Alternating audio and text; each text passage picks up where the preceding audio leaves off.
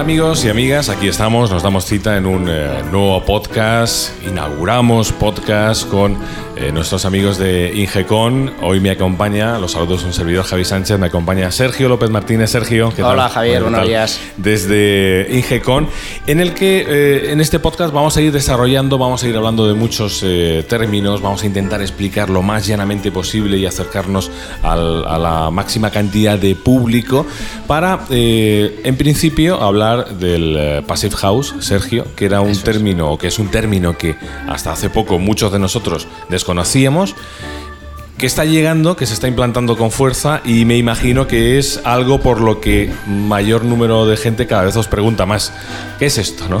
Eh, cada vez más. Al final, eh, la gente que un poco está interesada en este tema, te das cuenta que eh, hay muchísima gente, hay muchísimo hecho de Passive House y bueno, voy a explicar un poco unas pinceladas de lo que, de lo que es el Passive House para quien no lo conozca. Passive House es un estándar de, construcción alemán, de alemán, alemán es un, como un sistema alemán eh, que lo que trata es eh, las viviendas de consumo casi nulo. ¿vale? La idea es hacer viviendas en las que se necesite muy poco aporte de calefacción en invierno y muy poco aporte de aire acondicionado en verano para tener dentro una temperatura confortable en la, en la vivienda. Claro, aquí hablamos, aquí hablamos, amigos, de eficiencia energética, es decir, algo que cada vez, por suerte, eh, la sociedad, el mundo está cogiendo más conciencia, vamos a ser más eficientes, vamos a ahorrar combustible, vamos a hacer vehículos más eficientes, vamos a hacer... Y aquí aterrizamos en el mundo de la vivienda. Eh, no hablamos incluso, Sergio, de viviendas, hablamos de todo, cualquier tipo de edificación, es decir, hablamos de vivienda particular, edificación pública. Eso es. La Pasija no está eh, delimitada a ninguna tipología constructiva ni a ninguna actividad. Por ejemplo, hay, hay viviendas unifamiliares y plurifamiliares con este estándar, pero hay también guarderías, colegios em, no sé, cualquier tipo de actividad se puede llevar este, este sistema constructivo.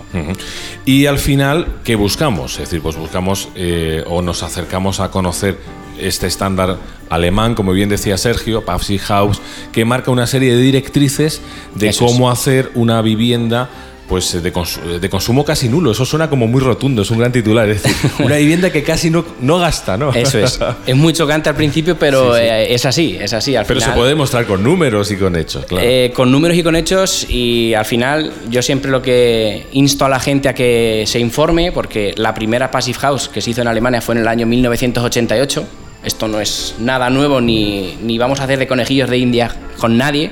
Esto es algo que está más que testeado. Y si no recuerdo mal, la primera en España creo que fue en el 2009. O sea, que ya desde la primera ya han pasado 11 años y desde la primera se han hecho muchísimas edificaciones con este estándar. No es nada nuevo que venimos nosotros a poner, ni nada eh, que tengamos dudas de si puede funcionar o no. Es algo que lleva funcionando ya eh, casi 30 años. Lo que sí es cierto es que eh, Ingecon eh, bueno, pues se necesita, GECON en este caso como empresa, sí se necesita una preparación técnica y una certificación para que la empresa que, asuma la construcción Passive House pues tenga una preparación que pueda... Eh, sí, al fin y al cabo la certificación la reciben los técnicos. En este caso yo soy uno de los técnicos de la empresa y estoy certificado para el diseño de este tipo de vivienda y para la dirección de obra de este tipo de edificación. Pero al final lo que de algún modo es, eh, este estándar exige la, profesionalización del sector. Ah, Desde el técnico que diseña y, lleva la dirección de obra hasta el profesional de obra que está haciendo la obra. Mm. Él tiene que tener conocimientos de este, Digamos este que sistema. Todo, el proceso tiene que estar muy bien atado. todo el proceso, eh, al fin y al cabo, es una profesionalización del sector de la construcción todo va muy pensado, muy planificado desde el proyecto hasta el final de la obra. Viviendas de consumo casi nulo, es decir, eh, muy eficientes. Eh, iremos en distintos podcasts eh, desarrollando los puntos fundamentales, el porqué de esa eficiencia energética casi nula de las Passive House. Pero en este primero vamos a dar, Sergio, si te parece, los, los cinco principios básicos. Simplemente damos una pincelada e, insisto, los iremos desarrollando en otros podcasts. Esos cinco principios. Los cinco principios básicos en los que se basa este estándar eh, es el aislamiento térmico, pues, eh, el aislamiento, con la diferencia con respecto a una vivienda convencional es que se, hace, se define una capa aislante que no se interrumpe en ningún caso, cubierta, eh, muros y suelo, una capa ininterrumpida de aislamiento y con un cálculo óptimo, digamos. El segundo principio sería las ventanas. Se utilizan ventanas de altas prestaciones, ventanas muy aislantes, y la instalación de las ventanas, muy importante, se tiene que hacer de forma hermética. Claro.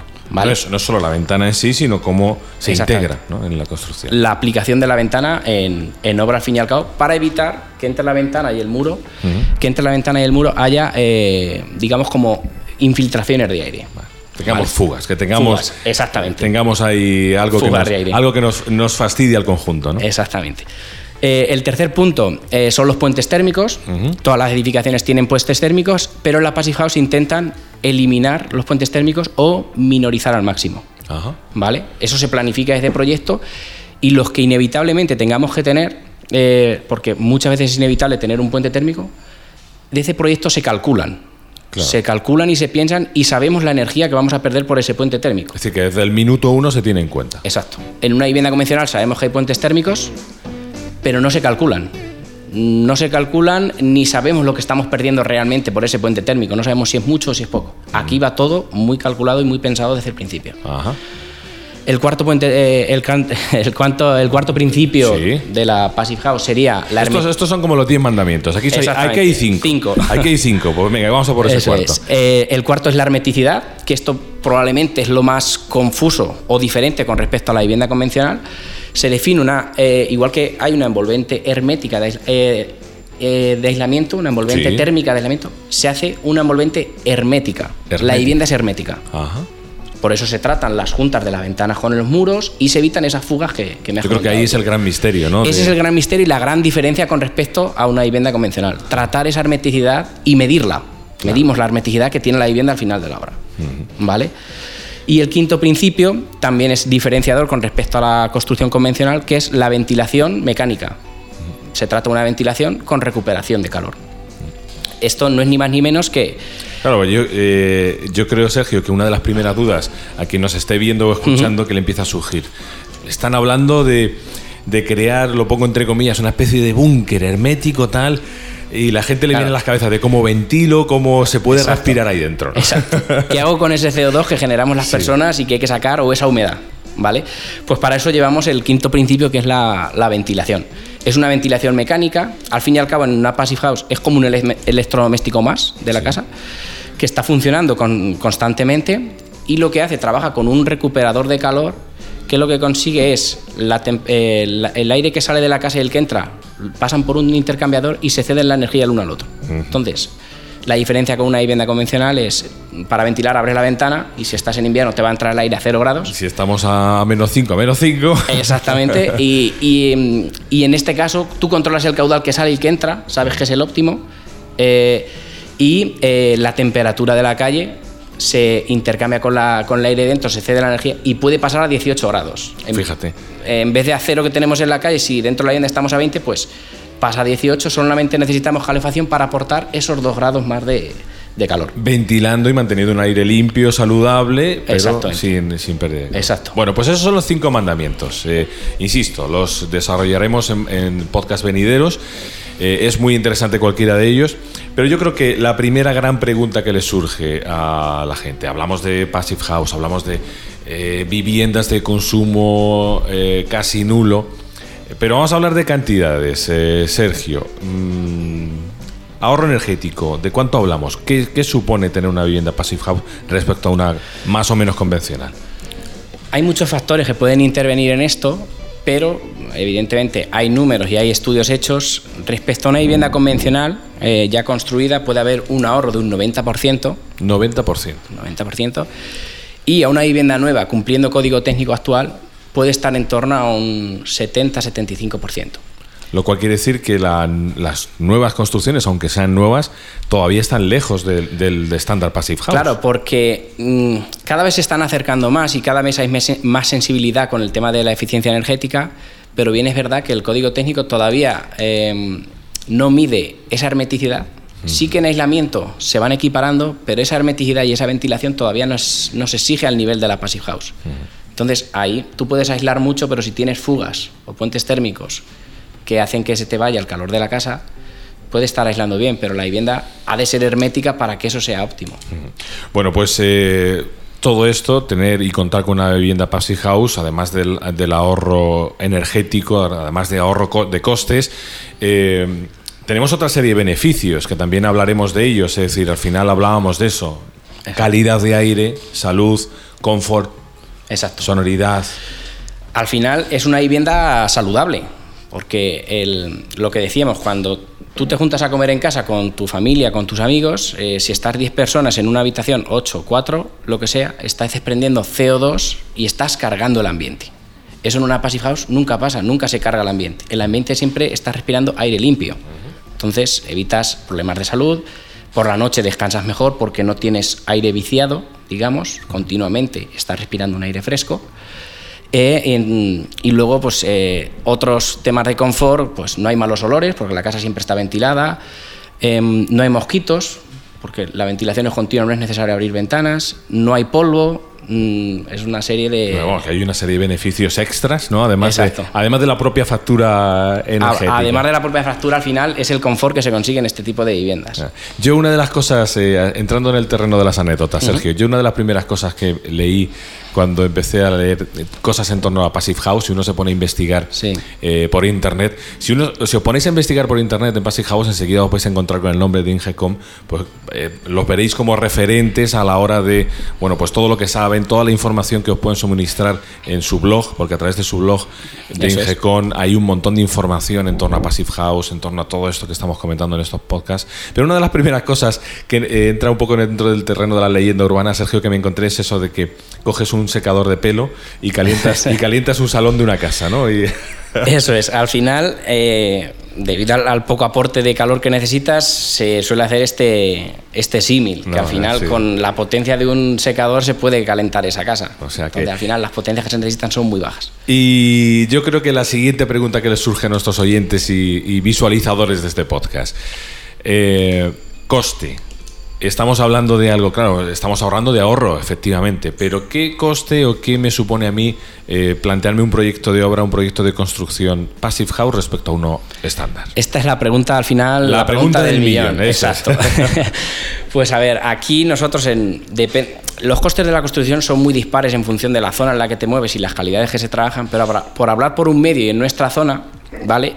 El Passive House puede eh, llevar un sobrecoste inicial, digo inicial porque ahora hablaremos de la hipoteca energética, puede llevar un sobrecoste inicial de un 10% aproximadamente. Un 10% de coste más en la construcción, ¿vale? Que no es, que no es una barbaridad. No es una barbaridad. No estamos hablando de que cuesta el doble. No, no, no, no, no, no, para nada. Es un sobrecoste, muy pequeño sobrecoste y muy asumible para luego la rentabilidad que te supone eh, en los años en, en que empiezas a vivir en ese tipo de vivienda, a, a nivel de ahorro, porque al final hay viviendas en España, por ejemplo, en COPE salió eh, hace poco una alguien que está en el sector de, de la Passive House, que vive en una Passive House además en Vitoria, Sí.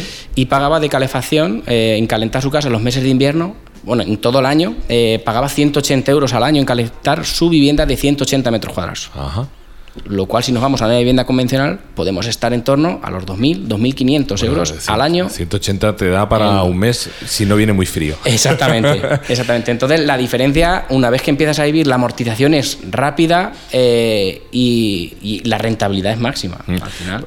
Nos quedamos con ese dato. En torno al 10% cuesta hacer eh, una construcción passive house respecto a una estándar. No es una barbaridad, un 10% más.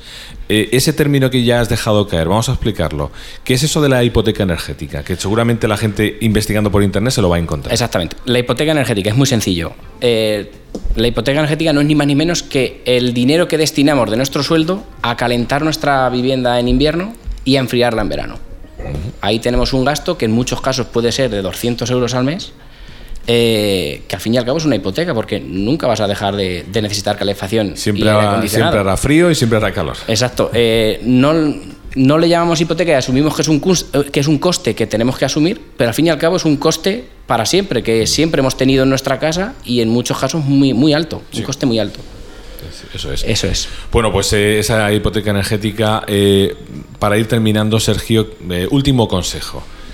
La gente empieza a darle vueltas, a- tengo que cambiar mi casa, porque algo que también podemos comentar es que, o una pregunta que me surge y, y la resolvemos rápidamente es, ¿hablamos únicamente de obra nueva o podemos hablar de rehabilitaciones eh, de viviendas ya existentes hacia el Passive House? Podemos hablar de obra nueva y de rehabilitación también. ¿Mm? Hay un, el, sistema del Passive House contempla, el de la certificación se llama Enerfit, para rehabilitación de viviendas eh, bajo este estándar de consumo casi nulo. Bueno, pues eh, los dos casos. Estoy dándole vueltas a construcción de obra nueva, estoy dándole vueltas a rehabilitar una construcción existente y me empieza a surgir la duda en torno a Passive House. Yo creo que lo primero, eh, Sergio, por supuesto, es acercaros a, acercarse a empresas como Ingecom. Eso es. Y a partir de ahí, vosotros encauzar todo el camino para ponerle al cliente, para ponerle al, visitante, pues todo, toda la información disponible. Exacto. El consejo creo que podría ser que busquen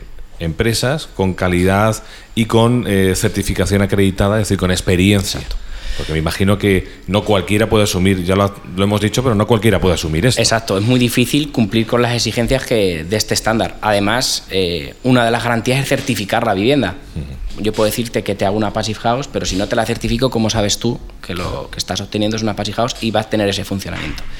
Entonces, lo ideal es que es eh, buscar que la vivienda nazca desde el proyecto ya con esta idea.